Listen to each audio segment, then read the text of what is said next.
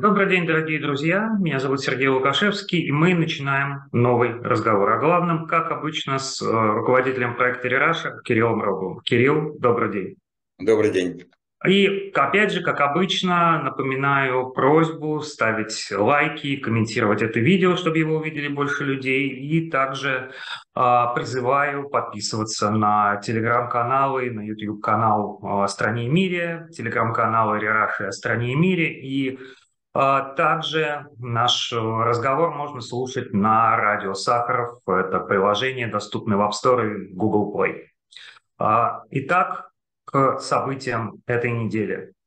А если на линии фронта, в общем, продолжалась примерно та же диспозиция, что и была неделю назад, то, кажется, в э, такой воздушной войне, э, войне э, бомбежек, Украине удалось достичь очередных успехов. 13, в ночь на 13 сентября а, украинские ракеты поразили судоремонтный завод в Севастополе. А, пострадали, были повреждены два российских военных корабля, но даже самое главное даже не этот факт, а то, что, видимо, в российской противовоздушной обороне появилась брешь, и вот Украина еще дополнительно сообщила о том, что а, они уничтожили очередной комплекс С-400, и как будто вот в этом, на этом фронте а, Украине продолжает сопутствовать успех? А, да, не знаю, э, ну, как бы можно ли говорить э, о том, что сопутствует успех. А, действительно, мы уже несколько раз говорили о том, что такой возникает возможность второго фронта. Ну, во-первых, во-первых, на про то, что происходит на Земле, как, как бы. Есть здесь две точки зрения, как бы два видения. А, с одной стороны, есть как бы, ну, некоторое такое ощущение тупика, что, что ничего решительного не происходит, никакого решительного продвижения а, украинских войск нету, и а, прорыв выглядит маловероятным, какое-то кардинальное изменение диспозиции. И на это там намекают даже некоторые, э, как бы в эту сторону Э, косвенно указывают и некоторые там а, пассажи э, Путина, а, ну, представление, что здесь есть некоторый тупик, и стороны ничего не могут изменить решительно. С другой стороны, есть как бы э, такое представление и мнение о том, что э, украинцы изматывают российские войска и что не факт, что там большой запас прочности. У Украины, впрочем, у самой запас прочности, по всей видимости, не очень велик. А, и вот возникает действительно эта война на истощение, война на истощение, которая, которая как бы она должна а, одновременно является войной экономией. То есть нужно очень экономными, экономить средствами, а, ослаблять противника. И никто не знает, вот там, насколько это плотна или, или тонка а, эта оборона, насколько там запас прочности существует. Так что в, в этом отношении также есть разные точки зрения и еще пространство для неожиданностей, возможностей для неожиданностей. А, а, что касается второго фронта, это вот э, такие воздушные удары по, по территории России, которые как бы создают напряжение, изматывают тоже инфраструктуру, а, и от них невозможно уклониться, то, безусловно, это возможность а, осознанно, как такая, как такая новая сюжетика войны, возможная в ближайшее время на некоторый продолжительный период. А, но как бы вот э, мы, мы имеем пока всего несколько таких атак, которые, ну, имеют серьезный э, урон нанесли, да, вот типа уничтожения э, комплекса э, ПВО, там судоремонтный завод, там еще было несколько. До Это, этого... собственно, все на оккупированной территории Украины. Происходит. Да, да, и ну там было еще, там были еще вот эти вот корабли в Черном море, по которым морские дроны тоже нанесли удар. И это вот как бы территория досягаемости пока такая очерчена. И а, этого пока, конечно, мало для того, чтобы это выглядело как настоящий второй фронт, то есть нужно больше э, каких-то ударов, больше, более точных, более чувствительных по своему эффекту. А, здесь будет важен эффект э, и фактический, и эффект э, такой визуально-медийный этих ударов – Э, чтобы они превратились в такой самостоятельный сюжет и в то, что тревожит, по-настоящему тревожит и наносит э, какой-то и, моральный, и фактический урон российской стороне. А пока это, этого не произошло, да, мы видим только несколько ударов, которые имеют какое-то такое военное значение и, и большой эффект. А, такие вот упадения, падения дронов на территории России то в том месте, то в другом, а, к этому скоро привыкнут, и это перестанет давать политический эффект. А, я думаю, что стороны готовятся, накапливают силы для того, чтобы вести эту войну воздушную, и это накапливают силы как украинцы, так и российская сторона. Это будет еще война ПВО, потому что как бы стороны все, все будет зависеть от того, насколько стороны будут наращивать э, свои группировки противовоздушной обороны, и кто окажется в этом более неискусным и у кого будет больше ресурсов.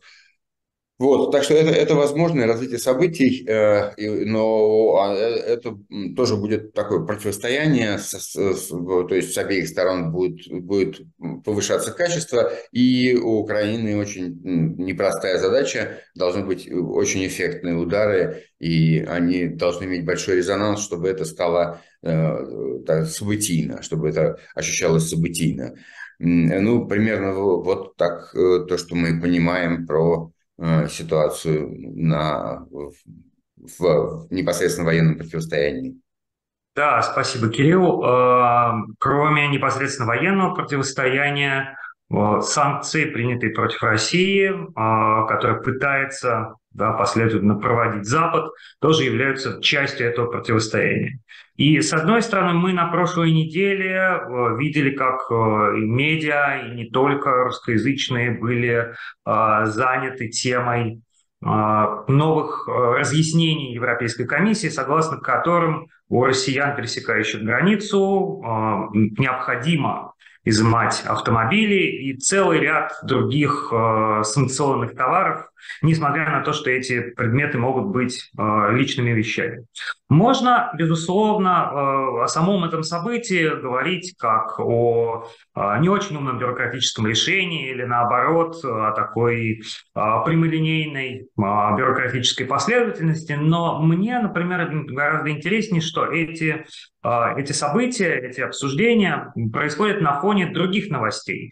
Вот на «Медузе» появляется материал, что а, российские компании смогли а, импортировать в страну детали для самолетов на 18 миллиардов рублей. А это как бы одна из важных статей была, собственно, санкционных ограничений.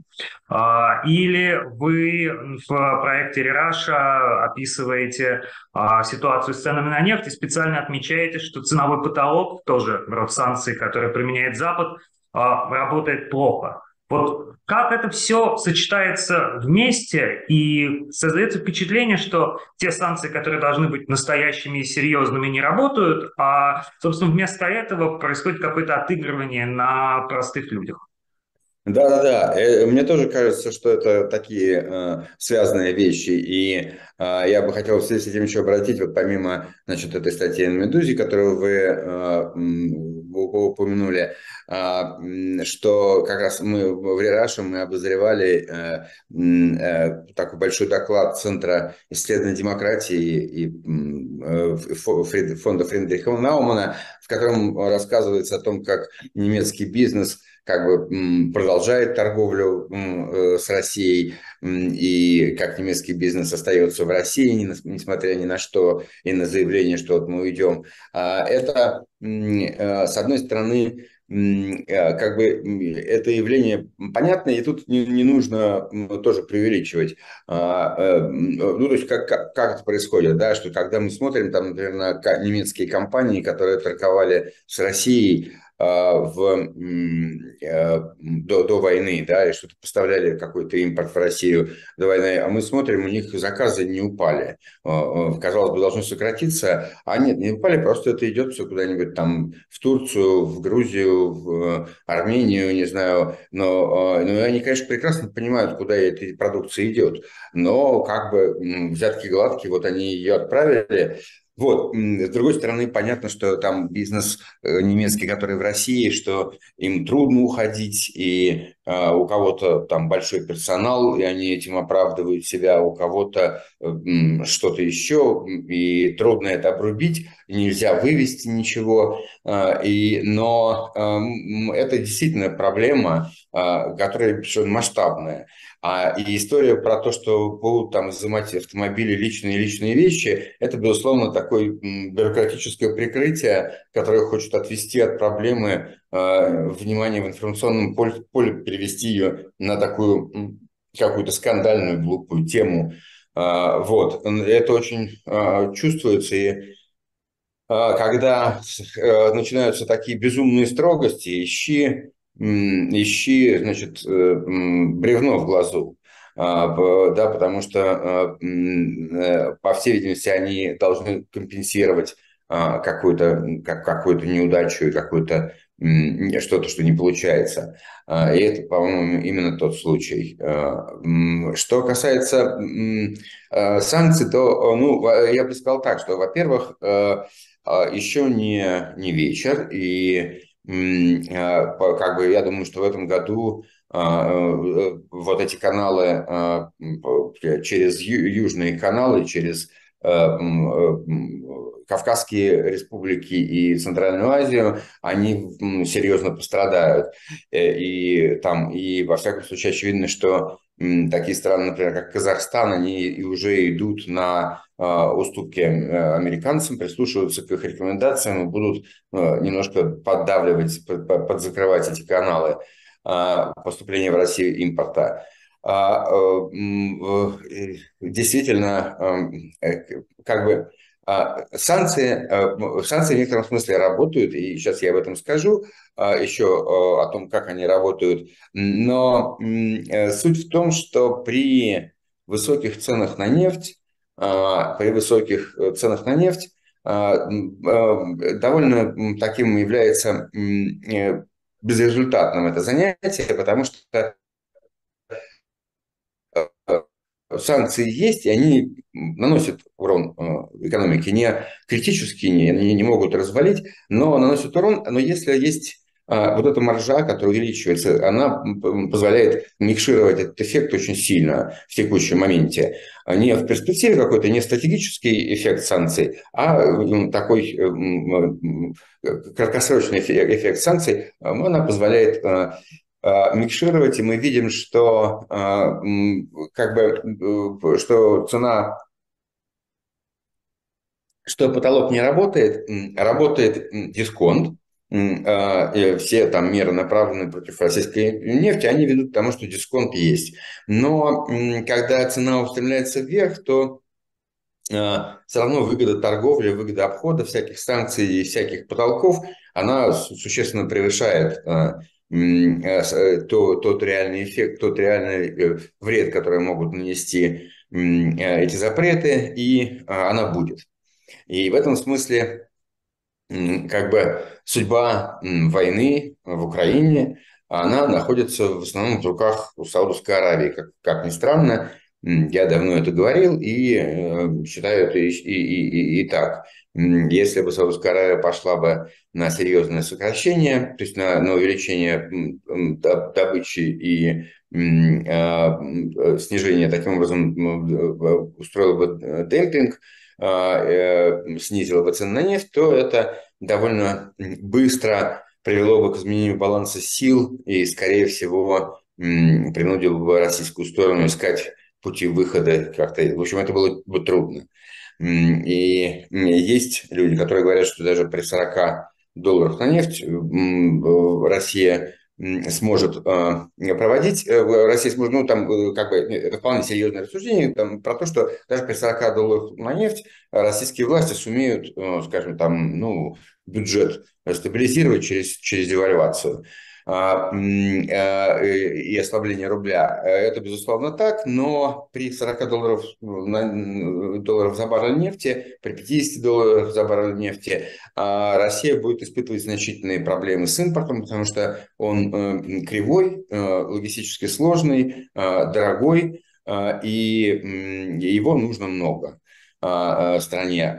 И с этим будет, будут большие проблемы, которые будут сказываться на экономике. Э, э, э, такие будут прям видимые изменения ситуации.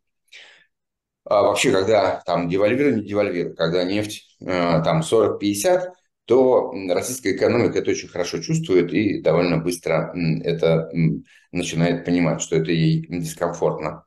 А, а, вот, и санкции, сказать что, ну, сказать, что санкции не действуют, было бы очень неточно, потому что вот у нас Тут опять Центробанк сегодня поднял э, ставку ключевую еще на один процентный пункт, на, на 100 базисных пунктов.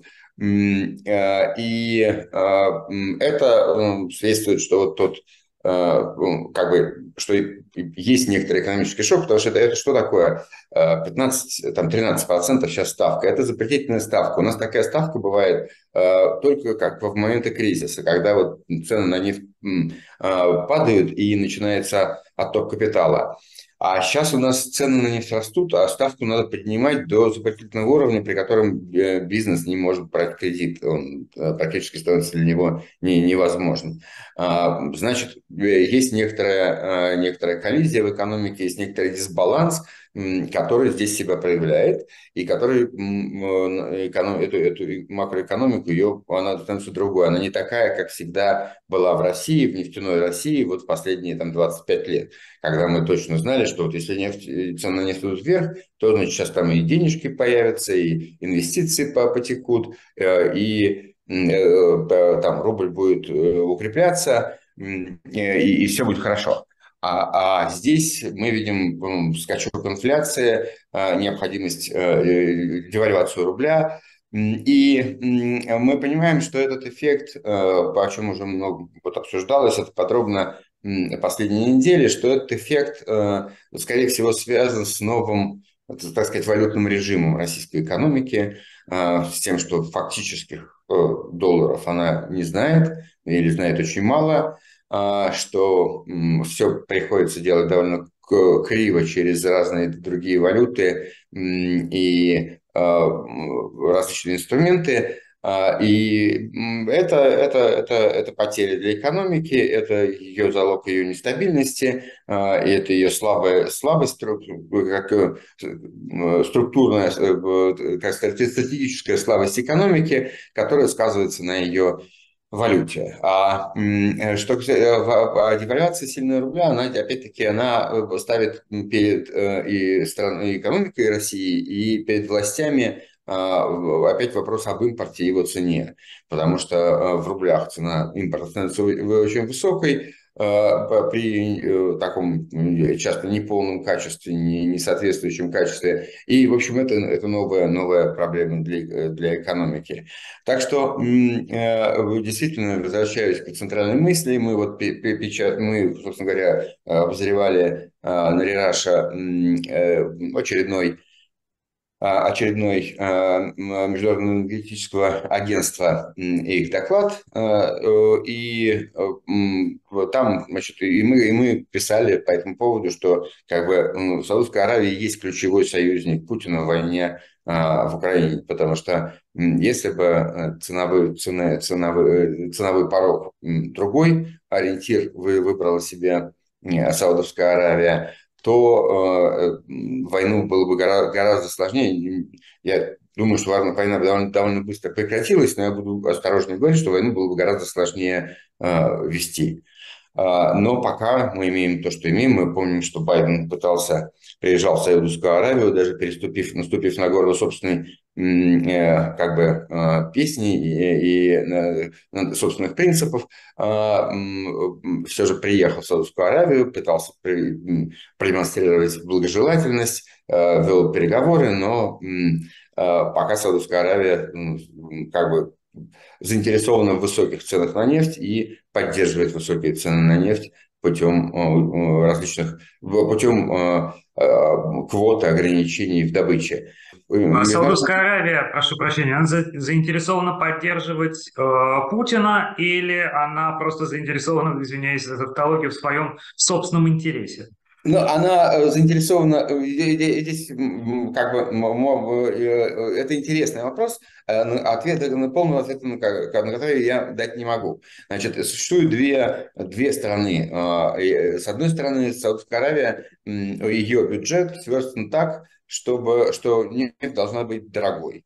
И, и это такой, э, ну, как вот, это ее э, как бы внутренняя макроэкономика, ее, э, ее устройство, оно вот сейчас создано таким образом, а, что продавать нефти немного, но по очень высокой цене, и, значит, таким образом балансировать свой бюджет, в котором много всего заложено, в котором всякие заложенные Э, проекты, такие медийные проекты э, значит, принца э, Мухаммеда бен Салмана, и там он скупает футболистов, он, он как бы, да, Саудовская Аравия пытается выйти на некоторый новый международный уровень как бы такой средней державы, да, такой державы мирового уровня, региональной державы мирового уровня. И вот э, это тоже требует больших денег, э, и э, в этом смысле это может быть мотивом внутренним. Ну, безусловно, Саудовская Аравия, для нее отношения с Соединенными Штатами важны, и с одной стороны, с другой стороны, она, безусловно, хочет в этих отношениях играть такую более, что ли, более напористую и самодостаточную роль. А, и э, это может быть тоже мотив, что она не заинтересована а, в том, чтобы упрощать Соединенным Штатам а, упрощать решение проблем на международной арене. Не знаю, что здесь важнее, и так ли это, и какой, какой там баланс, может быть, есть торговля по поводу чего-то с Соединенными Штатами, не знаю. А, э, но, но думаю, что если бы нефть была ниже, то гораздо были бы хуже дела в России у Путина с возможностью дальше вести войну. Но э, да, Международное энергетическое агентство считает, что знаете, э, почему цены так устремились наверх? Ну, там такие довольно тривиальные обычные объяснения. Оживление в Китае, хотя мне непонятно, почему оживление в Китае должно привести к такому, к такому э, скачку. А, ну, вот это объяснение. Но а, как бы Международное энергетическое агентство склонно считать, что в начале следующего года цены упадут. Но не как-то не критически, но они снизятся и стабилизируются. Но пока а, Владимир Путин получает новый такой дополнительный э, дивиденд для ведения войны. А, да, вот Россия продолжает э, в действительности торговать э, со странами Европы, обходя санкции. А, существуют да, какие-то картельные соглашения с Саудовской Аравией, собственно, да, на основе их и та, и другая страна снижает уровни добычи. А, но пытается Россия и последовательно осуществлять вот этот поворот э, экономики и логистики на восток, и Путин сейчас был на Дальнем Востоке, на Восточном экономическом форуме, встречался с э, лидером КНДР. И кажется, что, э, на, по крайней мере, на риторическом уровне теперь Северная Корея оказывается самым близким э, российским другом. Э, но при этом выглядело как-то все это в целом а, несколько бледно, что ли, если сравнивать, например, с, с африканским форумом в Санкт-Петербурге. Да, нету ни лидеров государств, во многом путинские все эскапады касались войны в Украине и каких-то а, часто специфических внутренних проблем из серии. Он поговорил о иностранных агентах, э, значит, какими-то около антисемитскими шутками а, откликнулся на историю с Чубайсом, да, на отъезд Чубайса и так далее. Вот ощущение какой-то какой-то пустоты и, попытки сделать э, декорацию там, где не очень много реальности. Или это ложная история, просто Путин говорит, ну как бы, что ему хочется говорить, а дела идут параллельным образом.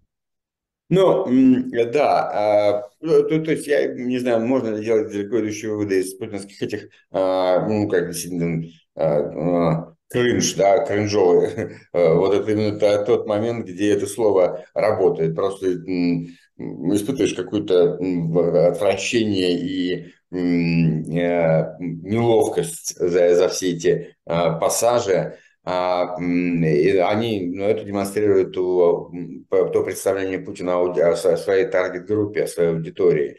А, э, вот, да, оно такое. Но действительно... Простите, что он мешает эту аудиторию воедино. Он то как бы обращается к глобальному югу и рассказывает, что вторжение в Венгрию и Чехословакию было ошибкой, то только опять переключается на какой-то свой, вот как он его видит, э, электорат и сыпет дворовыми шутками. Да-да-да, да, есть такое. А, что у него там что-то есть на, на, написано, а что-то от себя. И вот крынж – это все то, что от себя, от сердца, так сказать, идет. А, э, да, но я хотел немножко другое сказать, что вообще вот это, это разворот, но, но вообще, вообще это такая какая-то советская Панама а, ужасная. Вот этот вот разворот на, на восток а, экономики э, – это ну вот а, а, это как бы это такая пародийная его реализация. Оказалось, что поворот России, великий поворот на восток, это встреча Путина а, на приехавшем на бронепоезде Ким Чен Ыном. И вот наш восток, мы у КНДР закупаем оружие, новая сверхдержава. Понимаешь ли, э, это, э, конечно, все выглядит очень плохо и слабо, и очевидно совершенно, какой колоссальный вред наносится экономике. Это абсолютно немотивированное, ненужное с экономической точки зрения э, так называемый разворот на восток. Это э, российская экономика находится в Европе. Там две трети ВВП производится в европейской части страны, там, может, меньше, чем, чем две трети, по-моему, 60 с небольшим процентов, но сейчас не буду, в общем, большая часть экономики, она здесь находится в Европе, а, а значит, э, КНДР находится далеко от Европы, и э, э, как, как бы раньше это был, сначала в России был Центральный экономический форум, который Россия организовывала, он был лондонским. Потом он, значит, переехал в Петербург, а теперь он уехал в Владивосток. А, и, и это все является такой какой-то панамой э, искусственным насилием над экономикой, э, над политикой, над, э, тем, над, естественным, над естественной конфигурацией торгово-экономических и политических интересов страны. Вот у России есть долгосрочные, как бы, как, как бы, да, внешнеполитические, как бы это сказать,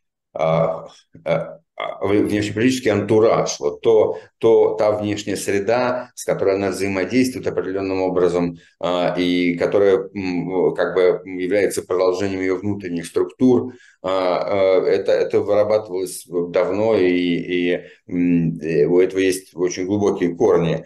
И вдруг какой-то дядька пришел и говорит, что вот все это, вот теперь все будем делать через, э, через задний двор. А, ходить, а, значит, вот за, за, за, за 5000 километров а, по малой нужде.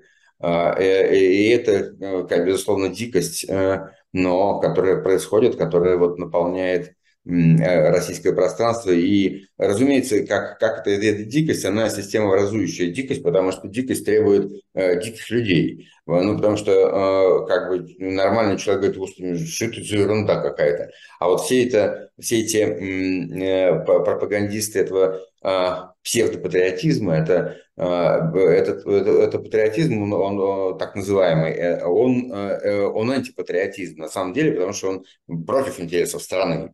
А, а в интересах определенной группы, которые не способны приспособиться к некоторым условиям. Да, и, вот, и они выдают эту свою способ, неспособность приспособиться к некоторым внешним условиям, они выдают за патриотизм. А, это такое очень традиционное понимание патриотизма, а, что вот мы здесь, э, да, я не умею ложкой, ложку в руках держать. И поэтому надо лаптем щи хлебать.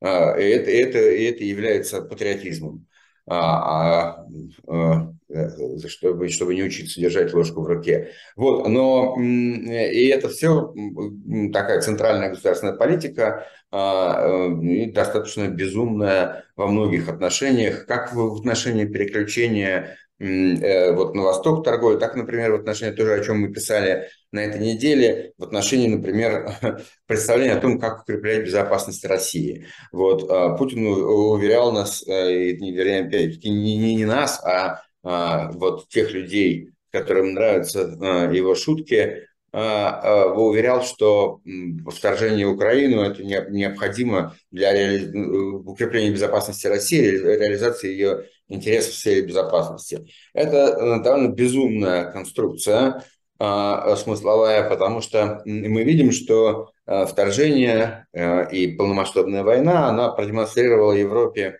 продемонстрировала Европе, что у нее плохо все с этим. А, а тут даже не в этом дело. Это уже давно, много, много лет уже, как в европейской политике, понимают, что а, вот мирный дивиденд, а, которым они пользовались в течение нескольких десятилетий, что он подходит к концу, что за это время очень мало занимались вооружениями и безопасностью, все очень успокоились, и что здесь надо что-то менять. И, в общем, с, примерно с Крыма уже есть э, такая об этом постоянная дискуссия, что надо э, подумать в Европе над своей защитой, над своей безопасностью, над своей своими вооружениями, а, и даже начали потихонечку расти бюджет, установлена вот эта цель там в 2% ВВП оборонных расходов, э, но только после того, как началось вторжение, и вот выяснилось все, что выяснилось в связи с этим, а, только в этот момент, э, раньше политики, потому что на уровне, как бы, э, таком международном ЕС уровне, на общеевропейском уровне понимание того, что надо увеличивать расходы на оборону, было. Но на уровне национальных правительств была проблема, она даже заключалась не в том, что они не хотели отдавать свои кровные денежки э, на оборонные расходы всего ЕС. А она заключалась в том, что на национальном уровне избиратели не знали, зачем это, зачем нам проводить, передавать деньги на оборонные а теперь изменилась кардинально именно эта история.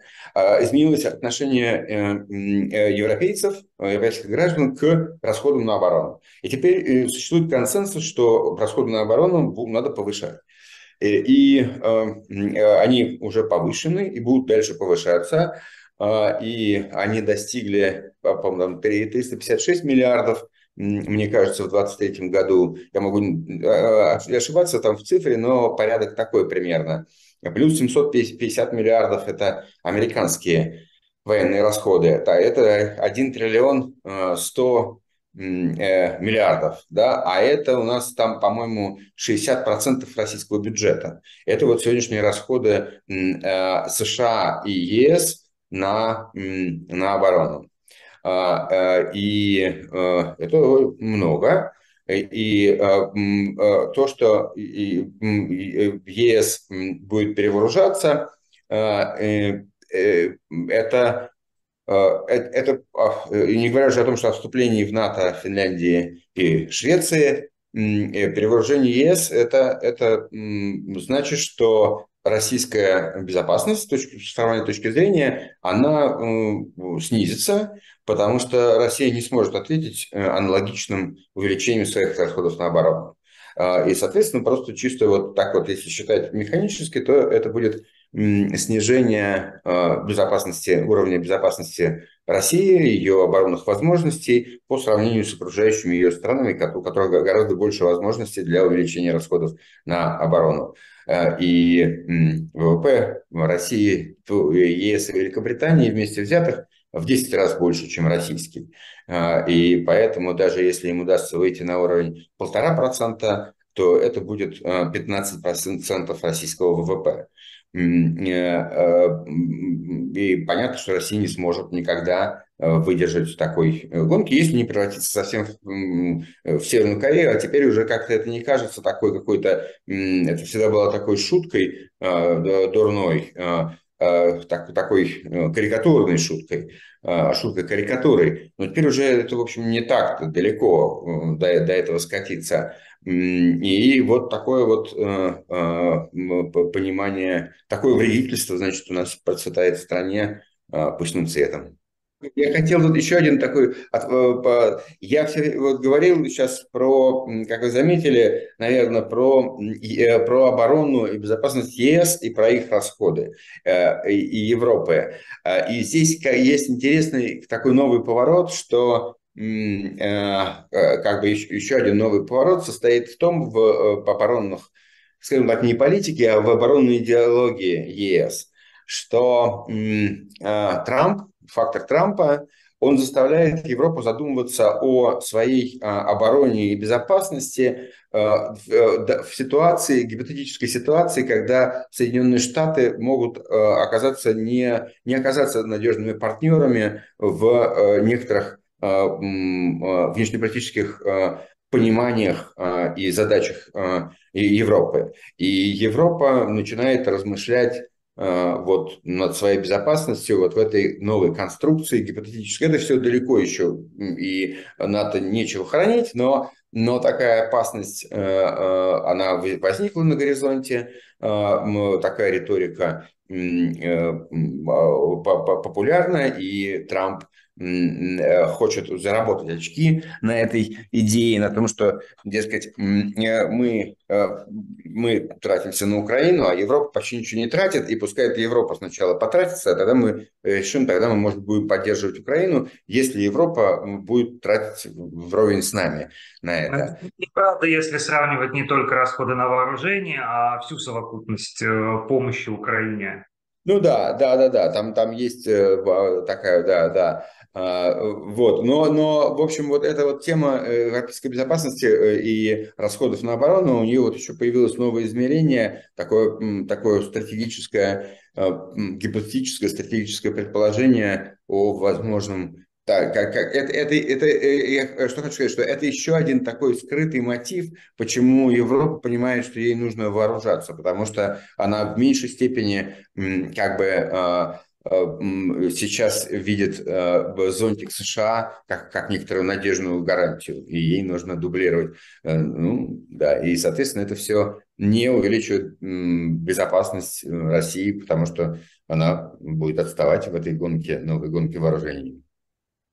Действительно, если в Европе это действительно вполне чувствуется, насколько э, элиты э, и руководители руководства стран э, находятся в некотором напряжении и осознании необходимости серьезных изменений, да, и в Америке тоже из-за их, ну, какого-то такого, да, продолжающегося, по сути, политического кризиса, связанного с угрозой возвращения Трампа, продолжается. На этом фоне, с одной стороны, Путин выглядит а, каким-то невероятно самодовольным. Есть много а, таких сообщений, как бы даже инсайдерских, что а, российский диктатор считает, что у него все, все хорошо, и что э, вообще надо немножко подождать, он всех победит. С российским обществом тоже более-менее, кажется, мы с вами да, огромное количество раз обсуждали, ситуация более-менее понятна, люди хотят как-то отодвинуться от э, военной, от, от войны, что с моральной точки зрения, конечно, предосудительно, но с такой бытовой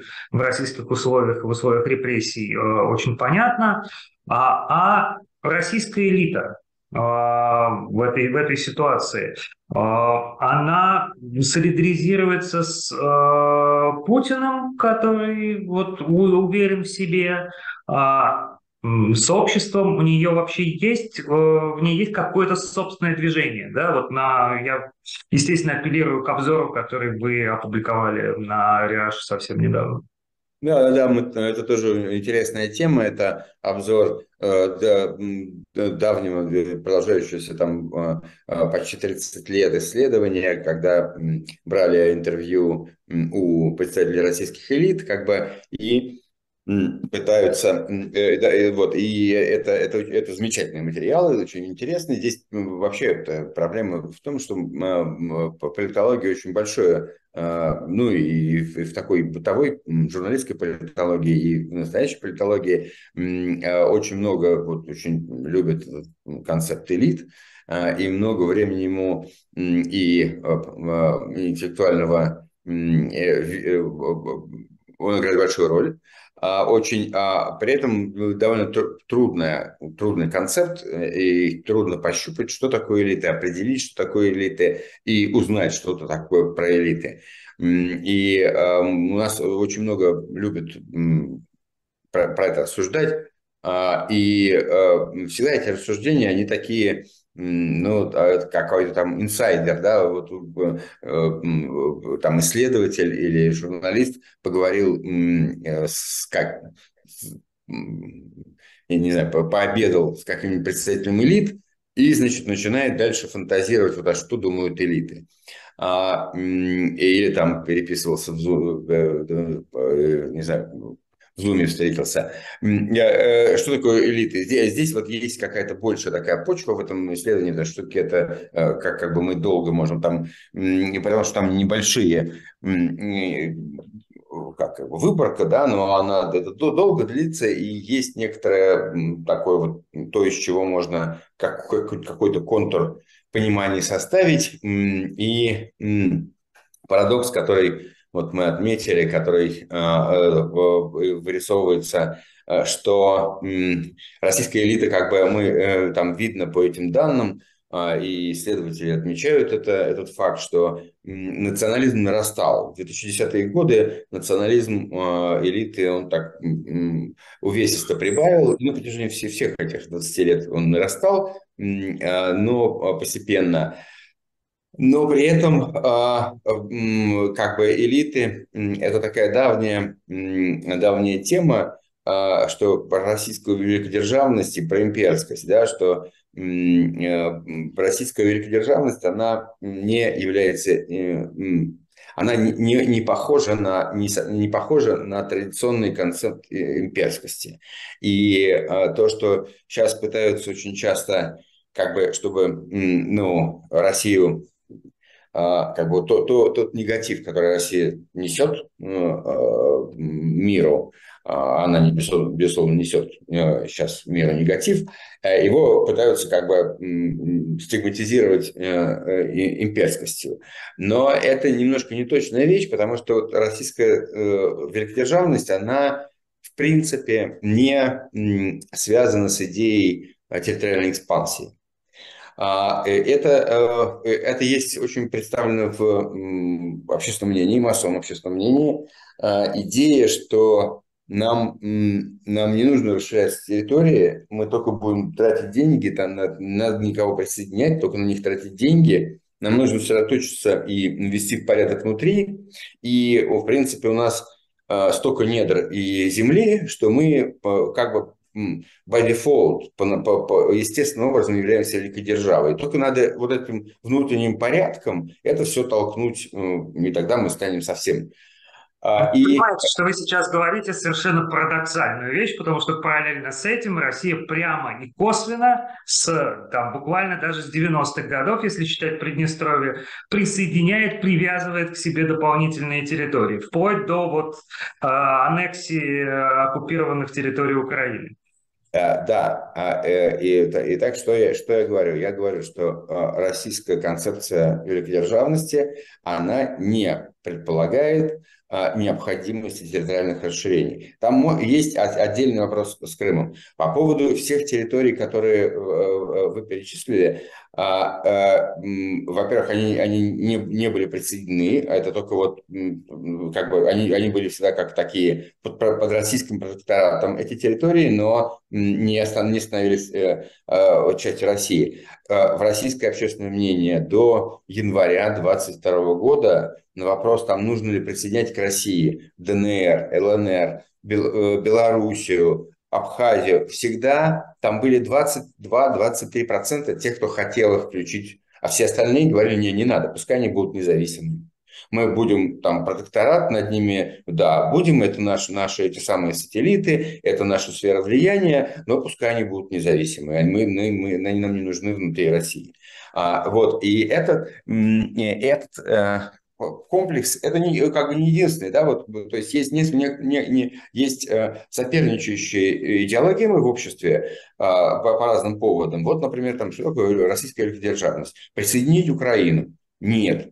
Э, это не, э, это не является задачей российской великодержавности присоединить Украину. Так вот, что, что, чтобы вернуться к этому, Э, исследования к элитам, а, а, исследования как раз фиксируют, что в элитах тоже есть этот, э, этот комплекс, э, эта идеология, что с одной стороны национализм элит рос, с другой стороны идея, например, присоединения Украины, идея как бы подчинения Украины, включения ее, захвата там ее территорий, она совершенно э, элитами не приветствовалась, и, и это совершенно не входило вот вот их, их понимание национализма э, и даже антизападничества. И идеология их заключалась в том, что и в Путине они видели фигуру человека, который грозит Западу, разговаривает с Западом строго и даже грубо, и это повышает а, капитал российской элиты на внешнем рынке.